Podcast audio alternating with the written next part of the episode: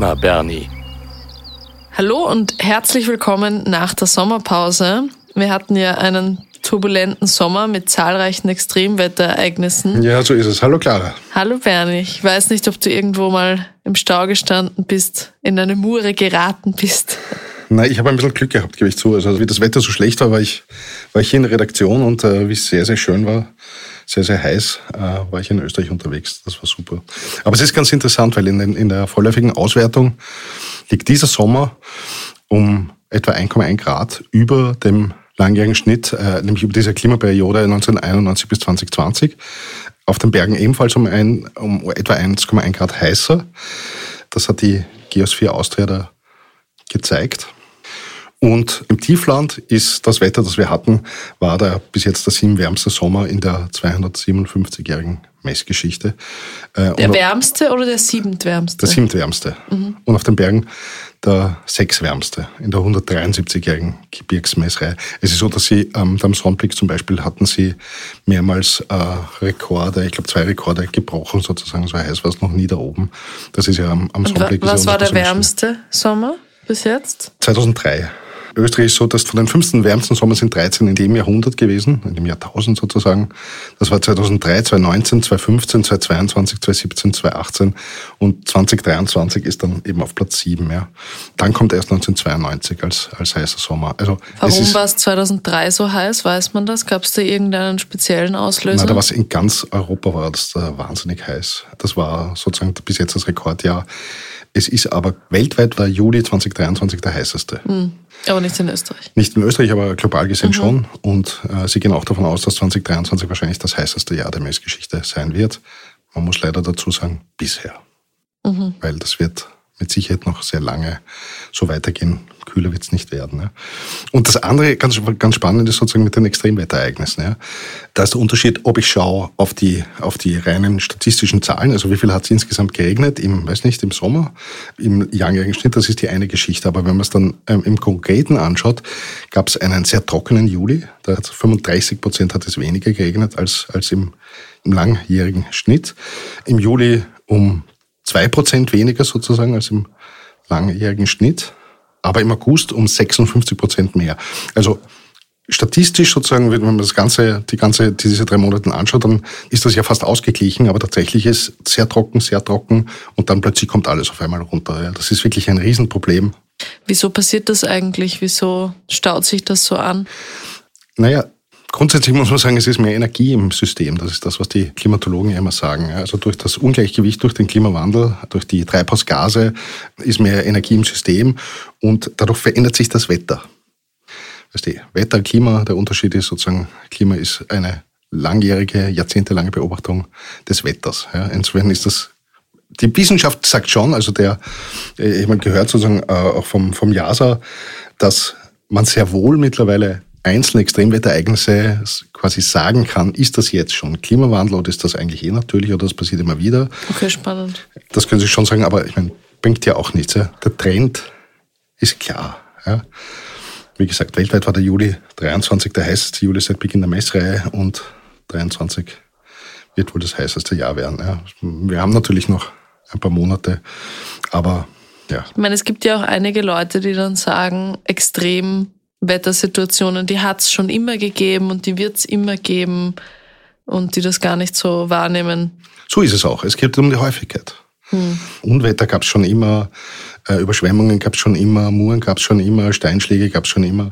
Nur, nur ähm, es ist natürlich, es zeigt sich eindeutig, dass das einfach häufiger wird und das wird und das so wird es auch bleiben. Ja. Aber da muss man aufpassen, nicht, dass man da nicht in die Klimamythen reinrutscht. Sag, hast du eigentlich die ORF-Sommergespräche gesehen? Na klar. Und da ist mir aufgefallen, ähm, von den fünf Parteichefs, die da waren, Neos war sehr okay gewesen, nun nicht die Grünen auch. Auch der Babler ähm, war sehr bemüht, sozusagen hier zu sagen, Klimaschutz ist sozusagen, das ist auch Sozialismus, Sozialdemokratie, äh, das muss man machen für die Menschen. Ähm, ein bisschen differenzierter war es lustigerweise beim, also interessanterweise, beim ÖVP-Chef, beim Bundeskanzler Karl Nehammer und beim FPÖ-Chef. Ja. Können wir kurz drüber sprechen, nicht? Wenn ja, ich würde ich würd auch sagen, wir sollten uns das mal anschauen, was sie zum Klima zu sagen hatten, die zwei Gut. Herren. Also dann beginnen wir zuerst mit einer kurzen Einspielung vom Bundeskanzler und ÖVP-Chef Karl Nehammer. Und diese Untergangsapokalypse, die gezeichnet wird, das, glaube ich, ist schon Aufgabe der politischen Verantwortlichen, dieser klar entgegenzutreten. Zu sagen, so wie da der Untergang skizziert wird und behauptet wird, dafür gibt es keinen wissenschaftlichen Beweis. Das, was er allerdings auslöst, ist wieder Angst und Irrationalität. Und die werden uns da nicht helfen. Ah, hoppla, das, das war jetzt nicht aus dem Sommergespräch, sondern von der großen Rede zur Lage der Nation vom Karl Nehammer vom März 23. Also da hat er gesagt, es gibt keinen Beweis für die Untergangsapokalypse. Aber jetzt hat er ja was anderes gesagt. Also jetzt wollen wir das hören. Aber auch da bitte ich um ein Stück weit Redlichkeit in der Beurteilung der Lage in Österreich. Zum einen sollten wir uns auch intellektuell darauf verständigen, dass das Klima global ist und nicht national. Das heißt, den Klimawandel tatsächlich zu verlangsamen, funktioniert nur, wenn wir viele Verbündete auf der Welt dafür schaffen aber zu finden. Sie sind der österreichische Bundeskanzler. Das, ja, aber deswegen sage ich es ja auch. Weil das ist ja genau der springende Punkt. Umweltschutz, Wildbachverbauung, all das sind ganz wesentliche Maßnahmen, um unmittelbar die Katastrophen, die jetzt durch den Klimawandel ausgelöst werden, auch ein Stück weit abzufedern. Also eigentlich sagt er mal ähm, etwas ziemlich Konträres zu seiner Rede vom Frühjahr. Ja.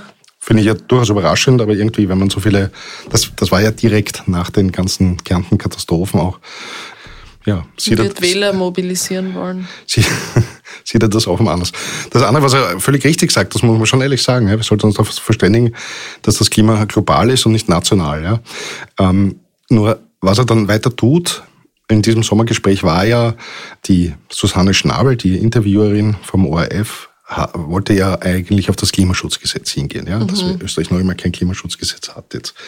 Vielleicht ganz kurz dazu, worum geht's denn da? Da geht's letztlich darum, dass es verbindliche Ziele gibt, ja, nicht nur für den Bund, sondern auch für die Bundesländer. Das haben wir nämlich derzeit nicht. Die Bundesländer sind eigentlich in vielen Bereichen für den Klimaschutz zuständig, ja, etwa beim, selbst. beim Verkehr oder bei den bei Gebäuden und solchen Sachen, also wirklich oder Energieeffizienz. Das ist eigentlich wahnsinnig wichtig. Ja. Die wir haben aber nur quasi ein nationales Ziel, ein Bundesziel und es ist für die Klimaemissionen ist jetzt immer nur der Klimaminister oder in dem Fall die Klimaministerin verantwortlich. Das ist doch irgendwie schräg. Ja. Die ist für Sachen verantwortlich, die sie überhaupt gar nicht beeinflussen kann. Ja, wenn das ist Energieeffizienz äh, in den Wohnungen oder so. Ja. Das ist das eine, was mich wirklich sehr gestört hat an den Aussagen des Bundeskanzlers. Das andere ist, na klar stimmt, dass das da hat er gesagt, da müssen wir redlich bleiben. Nur weil wir ein Klimaschutzgesetz haben, wird das, wird äh, sozusagen ist die Klimakrise damit nicht beendet. Na, eh klar. Ja. Und er sagt auch, also das wird ja nicht bei uns entschieden, wir sind ja nur ein kleiner Emittent. Nur. Ich finde auch, dass es eben dieses, es ist ein Stück weit, ja, es stimmt, aber es ist ein Stück weit auch so ein bisschen ein Abschieben dieser Verantwortung zu sagen, ja, wir als Autofahrernation, ja, wir, wir können das Problem nicht lösen, da müssen wir alle zusammen helfen. Genau. Ja. Und wenn man es noch größer sieht, ist es natürlich so, wenn wir immer nur mit dem Finger auf andere zeigen, wenn wir mhm. immer nur sagen, aber die Chinesen, aber die Amerikaner, aber die, ich weiß nicht wer, Inder, ja, ähm, wenn wir natürlich keinen Schritt weiterkommen. Ja. Wir sind selbstverständlich eine Nation, die deutlich unter ein Prozent an den Weltemissionen hier zeichnet. Na eh klar, ja. Aber wenn man zusammenzählt, hier geht es um, glaube ich, 150, 160, 170 Staaten, die ja weniger als ein Prozent haben, ja, deutlich ja. weniger als ein Prozent haben. Äh, die kann man nicht auslassen. Und ich glaube, wir haben das eh schon mal in dem Podcast erwähnt. Das ist ja, als würde ich sagen, mein Beitrag, mein steuerlicher Beitrag zum österreichischen Budget ist so gering, dann da kann ich darauf verzichten. Ja. Ich bin mir nicht sicher, ob der Finanzminister das auch so sehen würde, sondern es muss natürlich jeder seinen Beitrag leisten.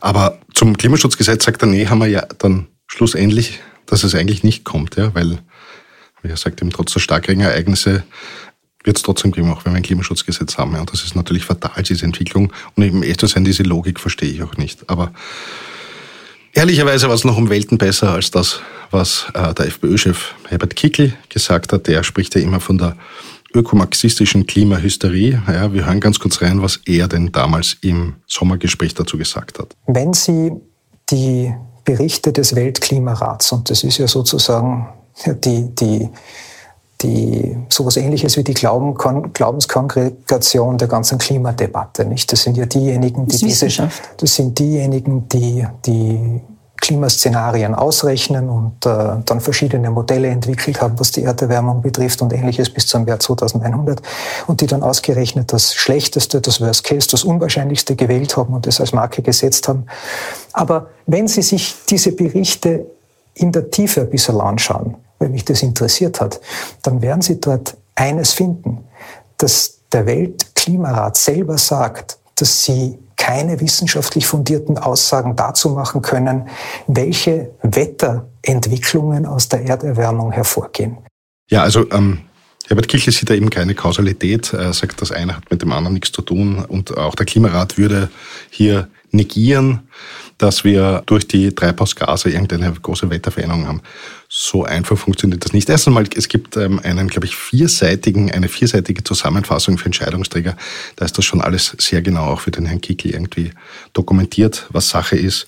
Ähm, Glaubst du, der Kickel glaubt das wirklich, dass der Klimawandel nicht äh, von Menschen verursacht ist? Oder glaubst du, das ist eine Strategie? Also Kickel ist zweifellos ein intelligenter Mensch, ein intelligenter Politiker. Und ich kann mir nicht vorstellen, dass er eine wissenschaftliche Abhandlung nicht lesen kann und schon gar nicht, äh, dass er eine Zusammenfassung für Politiker, die wirklich sehr einfach ist, sehr einfach geschrieben ist, nicht versteht. Also ich unterstelle ihm da mal, dass er äh, dass er wohl weiß, weiß aber auch, dass es einen Großteil der Bevölkerung gibt, die das so hören will und er erzählt das dann einfach so. Ja. ja. Und das halte ich natürlich für, eine, für im hohen Ausmaße verantwortungslos. Shake, nicht? Er sagt immer, Klimaschutz mit Hausverstand und Verhältnismäßigkeit. Ähm, wir, dürfen, wir dürfen nichts übers Knie brechen und dann kommt er immer mit der Bevölkerung, die nicht gefragt wurde. Ich meine, die Bevölkerung wird natürlich gefragt, nämlich immer bei Wahlen. Ja. Das muss schon klar sein. Ja. Aber Kickel wird nichts machen, keine Klimaziele erreichen. Die, ja. die Milliardenzahlungen, das ist ja auch so eine Geschichte. Also die Susanne Schnabel im ORF hat ihn gefragt, dann müssen wir die Milliarden Strafzahlungen, die uns da drohen, auch zahlen. Ja? Und dazu muss ich da ganz kurz ausholen. Ja. Es ist überhaupt nicht ausgemacht, was passiert, wenn die europäischen Staaten, ja, jeder für sich, die Klimaziele von 2030 nicht, mhm. einhält. Es ist so, dass im Raum steht natürlich, das hat mir der Franz Timmermans auch einmal persönlich gesagt auf eine Frage, die Möglichkeit der EU besteht ja immer, so ein sogenanntes Vertragsverletzungsverfahren zu machen. Das heißt, ähm, wir sind ja bei den Klimazielen für 2030. Österreich muss um die Treibhausgase um 48 Prozent reduzieren im Vergleich zu 1990, zu den Emissionen von 1990. Mhm. Wenn wir diese Klimaziele nicht einhalten, ja, äh, ist, ist, das ist letztlich vertraglich abgesichert. Und wenn wir den Vertrag nicht einhalten, den wir hier mit der Europäischen Union eingegangen sind, dann droht hier eine Klage und irgendwann könnte es auch zu Strafzahlungen ja, kommen. Wir könnten uns theoretisch freikaufen eigentlich von den Klimazielen, oder? Genau, das ist die zweite Möglichkeit, äh, dass man sagt, jene Staaten, die ihre Ziele überfüllen, also die nicht 50 Prozent schaffen, sondern 55 Prozent können diese 55, diese 5 Prozent, die sie zu viel haben. Kriegen sozusagen eine Gutschrift. Genau, kriegen eine Gutschrift ah, okay. und diese Gutschrift könnten sie verkaufen. Okay. An der Verschmutzungsrechte. Ja. Das ist irgendwo auch absurd. Naja, nein, weil die EU wird auch auf UNO-Ebene als Gesamt betrachtet. Also mhm. wir, sind, wir sind sozusagen eine Einheit. Ja? Und innerhalb dieser Einheit müssen wir die Klimaziele erfüllen und das haben wir bis jetzt auch immer geschafft. Nämlich die 2012er Ziele und die 2020er Ziele. Das schon. Ja? Und insofern können wir innerhalb des Systems der EU verschieben. Aber es ist nicht wahrscheinlich, dass 2030, wenn die Ziele schlagend werden, irgendein europäischer Staat wirklich seine Klimaziele drastisch übererfüllt, so dass er Emissionen verkaufen kann. Also ich könnte mir vorstellen, dass es irgendwelche kleinen Staaten schaffen, aber die haben dann nur ein paar hunderttausend oder vielleicht ein paar Millionen Tonnen CO2, die sie verkaufen könnten. Und selbst wenn das passiert, wird das dann an den Höchstbietenden verkauft oder wie funktioniert das dann? Genau. Also der, der sagt, der, der am meisten auf den Tisch legt, der kriegt die Gutschrift. Genau, aber es ist eine hypothetische Diskussion, weil es wird nicht passieren. Mhm. Ja? Und damit ist aber nicht klar, was wirklich passieren wird, weil wenn das wirklich mehrere Staaten betrifft und vor allem mehrere große, große Staaten betrifft, ich weiß nicht, wir reden hier von Frankreich zum Beispiel, Deutschland zum Beispiel, mhm. Polen zum Beispiel, ja, dann werden wir wohl kaum äh, in eine Richtung gehen, wo wir sagen, na gut, dann müssen wir all diese Staaten mit äh, Vertragsverletzungsverfahren und den daraus resultierenden Strafen irgendwie zur Kasse bitten. Das bezweifle ich, ja, weil es macht ja auch keinen Sinn. Es ist gescheiter, wenn man Geld investiert in Klimaschutz, in Klimaschutzmaßnahmen. Also auch da, wir wissen ja nicht, nächstes Jahr haben wir Wahlen. Da kann wirklich derzeit natürlich niemand sagen, wie das ausgehen wird. Äh, wir wissen, dass die Umfragen darauf hindeuten, dass die FPÖ deutlich voran ist. Ja, und dass äh, ÖVP und SPÖ eher ähm, deutlich... Beide ungefähr 25 Ja, da, da, genau, deutlich dahinter sind. Aber als, ich mache seit 20 Jahren hier im Kurier Innenpolitik, es wird sich noch viel ändern. Da bin ich mir ziemlich sicher. Es kann alles passieren. Genau, es kann alles kann passieren. Kann sich alles nur ändern. Und ähm, ich fürchte, dass für die Klimadiskussion wird das sicher nicht gut ausgehen, das muss man ehrlicherweise sagen, wenn man den beiden rechten Parteien in Österreich zugehört hat, der ÖVP und der FPÖ. Der Nehammer muss man jedenfalls zubilligen, das ist schon sehr realistisch, was er grundsätzlich sagt, aber, aber da hakt auch irgendwie und die FPÖ sagt einfach nur, ähm, ist nicht, stimmt nicht, kann nicht, macht nicht. Das Skikli letztes Jahr hat er noch gesagt, dass wir ja nur das Ende der letzten Eiszeit erleben. Deswegen ist es nur natürlich, dass die Gletscher alle abschmilzen. Äh, dieses Grundproblem auch bei den Gletschern ist ja auch eines der, des, des Hochwassers. Wenn es so warm ist, wie es jetzt warm ist, ja, dann war es früher so, dass es trotzdem, wenn es stark geregnet hat, dass es da oben geschneit hat und dieses Wasser nicht gleich ins Tal geschossen ist. Äh, ja, das ist jetzt der Unterschied. Wenn, das sorgt auch für Überflutungen, gell? Genau, ja, weil eben diese Speicherfunktion da nicht mehr da ist. Ja. Jetzt wurde ja der, äh, der größte Gletscher Österreichs auch symbolisch begraben, gell? Die Pasterze. Hm.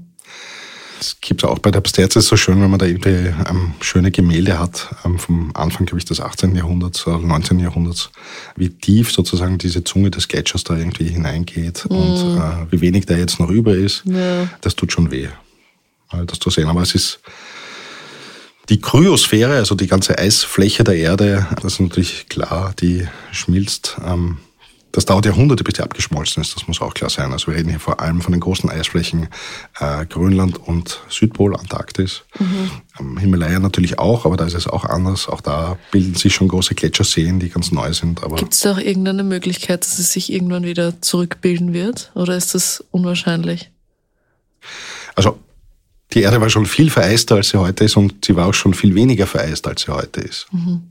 Das darf man jetzt aber nicht als Argument nehmen dafür, das ist ja eher alles ganz natürlich, sondern wir reden hier über Phänomene, die über Jahrtausende und über Jahrmillionen passiert sind. Ja. Der Meeresspiegel war schon viel tiefer als heute, der Meeresspiegel war auch schon viel höher als heute. Ja. Fakt ist, wenn irgendwann mal alles Eis geschmolzen sein wird, falls das überhaupt passiert, äh, glaube ich, ist der Meeresspiegel um 66 Meter höher, als er derzeit ist. Ja. Österreich wäre noch immer trocken, aber ähm, die Welt ja, würde. Wir sind mitten im Herzen Europas, aber die ganzen Inselstaaten. Die Welt, nein, die Inselstaaten sind schon lange weg, aber es ist ganz, ganz weite Teile von Norditalien, von, mhm. äh, von, äh, von ja, Norddeutschland, mhm. ja, Frankreich. Also es ist irrsinnig viel unter Wasser. Florida ist weg, solche Sachen. Also, ähm, aber das ist nichts, was wir in unserem Menschenleben erleben werden. Auch Gott sei Dank ja. meine Tochter und meine hoffentlich Urenkel und Enkel und Urenkel werden das noch nicht sehen, aber, aber es wird passieren. Das steigt ja, ja, das wissen wir ja. Ja, also diese ganzen Phänomene, dass es den Klimawandel gibt, ich glaube, da besteht ein relativ breiter Konsens oder vielleicht bin ich da auch in einer Bubble von Freunden, von Familie und so weiter. Das heißt, du hast ähm, beim beim Grillen im Sommer äh, nicht oft gehört, dass es überhaupt keinen wissenschaftlichen Konsens zum Beispiel gibt für den. Nein, ich habe es nicht gehört, aber wir machen ja auch Umfragen hier im Haus und da waren auch schon einige Leute dabei, die gesagt haben, ja, diese Extremwetter, die gab's schon immer und Richtig. Den, den menschengemachten Klimawandel, das gibt's nicht und der Klimaterror und die Klimaterroristen und Genau, also da muss man aufpassen, wir sind, wir sind sehr wohl im Zeitalter des Anthropozän. Anthropozän heißt auch nichts anderes als sozusagen der Mensch, der äh, hier wirklich ähm, maßgeblich das äh, Erdklima beeinflusst. Das mhm. ist Fakt. Ja. Ähm, selbstverständlich gibt es Wissenschaftler, weil so funktioniert die Wissenschaft nun mal, äh, die sagen, das ist alles ein Schwachsinn. Ja. Nur im Vergleich zu denen, die hier belegen können, dass es sehr wohl so ist und ein großes Problem ist, ist das mehr oder minder, ähm, muss man fast sagen, Erstmal hat gesagt die Wissenschaft, es gibt praktisch eine hundertprozentige Sicherheit, dass der Mensch für die Klimakrise, die, die, die wir derzeit erleben, verantwortlich ist. Ja. ja. und auch der Großteil der Wissenschaftler ist sich ja einig. Also das sind ja über 90 Prozent. Nein, nein, weit über 99 Prozent und so. Also, ähm, aber, aber klar, ja, klar ähm, muss es hier auch Gegenstimmen geben. Die kommen äh, aber meines Wissens eben nicht mit äh, sehr guten äh, Beweisen dafür. Ja. Sonst, sonst könnte man darüber diskutieren. Und ich glaube, ich habe ja auch schon erwähnt, es ist immer wieder, dass mir Klimawissenschaftler erzählen, sie hätten wirklich sehr gerne, dass sie sich irren. Das würde sie sehr glücklich machen, weil dann ist der, dann ist der ganze Wahnsinn sozusagen hier, schaut ja ganz anders aus. Wenn wir das tatsächlich nicht beeinflussen können, nicht, nicht, nicht gemacht haben, dann wäre das ja schön. Ja. Auch der Kickel, auch der Kickel ist ja damit immer gekommen, dass er sagt, äh, dass wir so tun, als, als würden wir die Welt retten können. Ja. Na, eh können wir die Welt nicht retten, aber was wir machen können, ist einerseits und das ist ja der Versuch der weltweite über die Klimakonferenz und so. Also zu schauen, dass wir aufhören mit den Treibhausgasen, um den Klimawandel eben radikal zu verlangsamen. Das ist die eine Geschichte. Und das wird sicher noch zehn Jahre dauern, bis die große Geschichte die ist, dass wir versuchen müssen, das CO2 aus der Luft wieder zu holen, ja, über welche Maßnahmen auch immer. Also da gibt's da gibt's dann unterschiedlichste, da kommen wir sicher noch in diesem Podcast drauf zu sprechen. Aber äh, wir müssen irgendwie das CO2, das wir da in den letzten 200 Jahren durch das Anzünden von fossilen Energieträgern da hinaufgeblasen haben, irgendwann wieder herunterholen. Was, was sind denn die, die Argumente von Leuten, die nicht an den menschengemachten Klimawandel glauben? Was, was sind die Argumente, die an Gründe dafür? Das ist Natürliches. Also, dass wir, so wie der, so wie der Herbert Kickl zum Beispiel sagt, dass wir nur das Ende der letzten Eiszeit erleben. Das, mhm. Die letzte Eiszeit hat ungefähr vor vor 15, ich glaube, vor 15, 17.000 Jahren etwa ihren Höhepunkt erreicht ähm, und ist seither zurückgegangen. Was wir haben, wir haben halt eben seit 12, 12 bis 14.000 Jahren ein sehr stabiles Klima. Ja. Das ist das, was, was ja irgendwie so toll ist und warum die menschliche Entwicklung ähm, wahrscheinlich in den letzten, äh, sagen wir mal, 15.000 Jahren überhaupt so, so stetig vorangehen konnte, weil der Mensch ist 300.000 Jahre alt. Genetisch, so wie du und ich hier sitzen, äh, hätte es uns auch vor 300.000 Jahren geben können. Ja, würden wir wohl anders ausschauen. Ich wäre wahrscheinlich schon tot mit knapp 50 Jahren. Ich war auch nicht mehr gut dabei mit 23. Aber was, nein, da, da, da wärst du schon siebenfache Mutter wahrscheinlich. nein, ich glaube, da wärst du auch schon tot dann. Oh Gott. ähm, aber ja, also die, diese Klimamythen, äh, da muss man wirklich aufpassen, ja, weil ähm, so, sehr oft sind das Märchen und bekanntlich in Märchen steckt ja ein bisschen Wahrheit immer drin. Aber kennst du andere Klimamythen auch? Ja, mir fällt jetzt gerade ein, dass man sagt ja immer wieder, die Natur holt sich alles zurück und das wird total überschätzt, was wir da überhaupt für einen Einfluss drauf haben und die Natur macht das eh alles selber und die kann sich auch wieder komplett regenerieren. Die muss nur den Menschen loswerden. Ist nicht so falsch, aber. Ja. Erstens, wir befinden uns im sogenannten sechsten Massensterben. Mhm. Das fünfte Massensterben äh, war äh, im Übrigen vor, Moment, 50, 60 Millionen Jahren, wie dieser große Komet äh, die Dinosaurier ausgelöscht hat. Also nur um zu verstehen, wo wir gerade sind. Also durch die Klimawärmung äh, sind irrsinnig viele Arten, Pflanzen, Tiere, Insekten und so weiter, die sich hier nicht rasch genug anpassen können und deswegen aussterben. Deswegen sprich, spricht die Biologie schon lange vom sechsten Massensterben. Ja, mhm. dass, wir, dass wir, wir im Anthropozän, im menschengemachten Klima eingeläutet haben. Ja. Grundsätzlich stimmt das schon. Es geht niemals um die Rettung der Erde. Ja, auch beim, auch beim Klimaschutz nicht. Die Erde, der Erde ist das völlig wurscht. Die Erde gibt es seit fünf Milliarden Jahren, seit 500 Millionen Jahren lebt sie in irgendeiner Form. Ähm, das sind natürlich Zeitabstände, die wir ganz schwer begreifen können, das muss man ehrlicherweise sagen. Und gäbe es die Menschen nicht und gäbe es keine, gäbe keine menschengemachten Klimawandel, dann würde sich das über viele Jahrtausende sicher wieder irgendwohin einpendeln. Da kommen, entstehen neue Arten, entstehen, entstehen neue Pflanzen und, und das wird sich schon irgendwie beruhigen. Ja. Aber die Wahrheit ist, das sechste Massensterben, das wir ungefähr vor 150, 200 Jahren eingeläutet haben. Ja, dadurch, dass wir so viel fossile Energieträger anzünden, dadurch, dass wir so viel Treibhausgase in die Atmosphäre pumpen, aufgrund dessen, dass es jetzt ein Ungleichgewicht gibt zwischen der Sonneneinstrahlung und der Abstrahlung der Erde äh, mhm. äh, ins Weltall wieder, äh, weil wir einfach immer mehr Energie aufnehmen. Das ist hunderttausendmal bewiesen und, und kann, kann man genau nachvollziehen, wie das ist. Äh, dadurch bringen wir die Natur wirklich schwer unter Druck und ganz viele Arten sterben jetzt massiv schnell aus, praktisch jeden Tag. Andere Klimamythen? Klimamodelle sind nicht verlässlich. Also, also sprich Modelle, die von einem Computer erstellt werden und die Zukunft voraussagen, darauf kann man sich nicht verlassen, weil die sind fehlerhaft. Also da bräuchten wir jetzt einen Forscher von der JASA da. Das ist in Luxemburg eine wirklich weltberühmte mittlerweile Forschungseinheit, die ganz vielen Staaten hilft, äh, mit ihren Klimamodellen, äh, mit ihren Berechnungsmodellen, mit ihren Energieberechnungsmodellen zu zeigen, wie man sozusagen transformieren kann in diese Geschichte. Das ist die eine über Klimamodelle traue ich mich jetzt zu wenig zu sagen. Nur was man wirklich sagen kann, ist, es gibt die Klimaberichte vom IPCC, vom Weltklimarat, gibt es ja seit mittlerweile über 30 Jahren. Und man muss leider sagen, die waren immer zutreffend. Ja? Und wenn sie nicht zutreffend waren, waren sie zu vorsichtig. Dann mhm, ist es zu eigentlich untertrieben, genau. zu untertrieben, dann ist es eigentlich schlimmer gekommen. Also natürlich sind Klimamodelle einfach Rechenmodelle, ja, und es gibt so viele Unbekannte natürlich in der Rechnung, dass das dass ich mir schon vorstellen kann, dass es da irrsinnige Schwierigkeiten beim Modellieren gibt. Nur was die Wissenschaft macht, ist, die wird ja jedes Jahr besser und jedes Jahr genauer. Und wie gesagt, ja, auch da hätte ich es gern, wenn die irgendwo komplett daneben liegen, liegen sie aber nicht. Weil du jetzt den Weltklimarat erwähnt hast, das ist ja wieder so eine Sache, was Menschen gern sagen, die nicht an den Klimawandel glauben. Ja, das ist alles eine Panikmache und das ist alles komplett übertrieben und stimmt ja alles gar nicht. Ja, ja, also sowas ähnliches hat der Kickl ja auch gesagt. Er hat gesagt, ähm, der Weltklimarat nimmt quasi das schlimmste Szenario und sagt dann, was ist. Ja, Das stimmt natürlich nicht. Was stimmt ist, der IPCC hat verschiedene äh, Szenarien drinnen. Und das schlimmste Szenario, das ist das sogenannte 8.5er Szenario, da gehen wir von einer Erderwärmung von über 4 Grad bis Ende des Jahrhunderts aus. Für Österreich wäre das plus 8 Grad. Wir haben sie immer verdoppelt bei uns. Das ist eher nicht wahrscheinlich. Derzeit sind wir auf Kurs, glaube ich, 2,8 Grad weltweit. Das ist 5 Grad, 5 Grad plus äh, für Österreich bis Ende des Jahrhunderts. Ja. Und wir bewegen uns durchaus in diese Richtung. Ja. Panikmache. Ja. Hm. Die versuchen ja keine Geschichten zu verkaufen. Ja. Die, die, ähm, das ist ja eine neutrale Berichterstattung. Ja, vor allem ist es ja eine weltweit. Da sind wirklich zigtausend Forscher, die da irgendwie hm. mitmachen.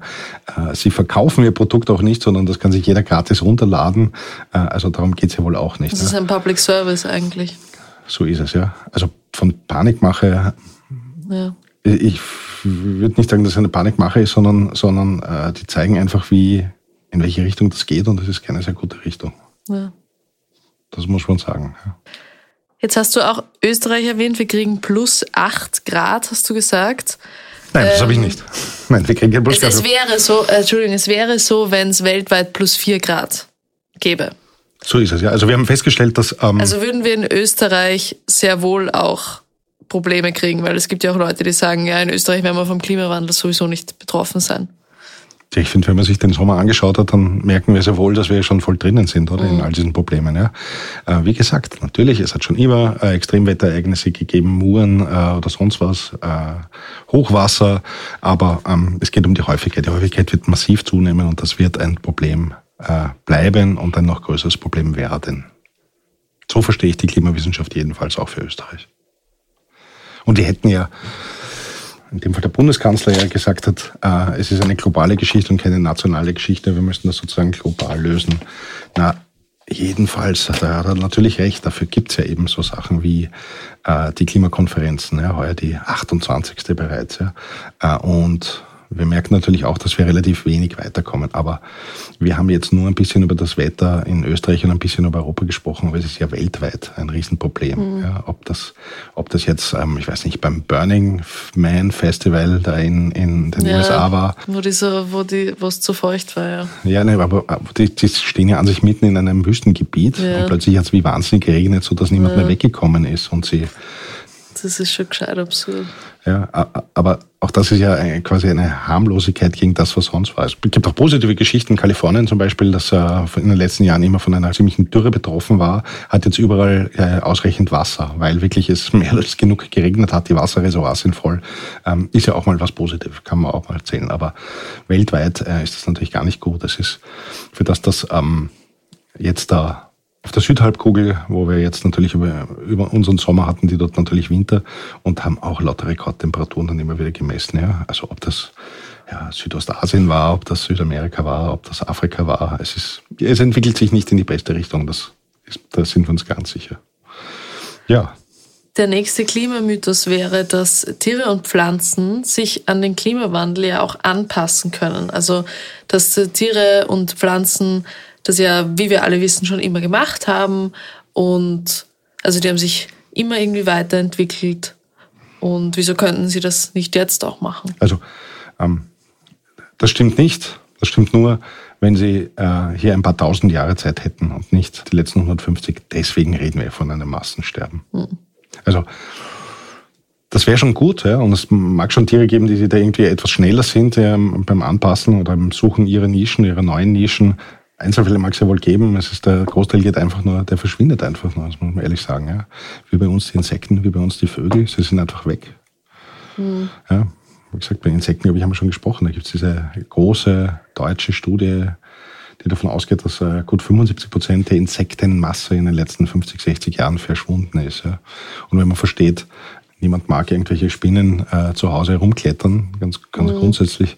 Aber wenn man versteht, dass diese Insekten natürlich innerhalb der Nahrungskette unglaublich wichtig sind, weil sie fressen Sachen und sie werden gefressen.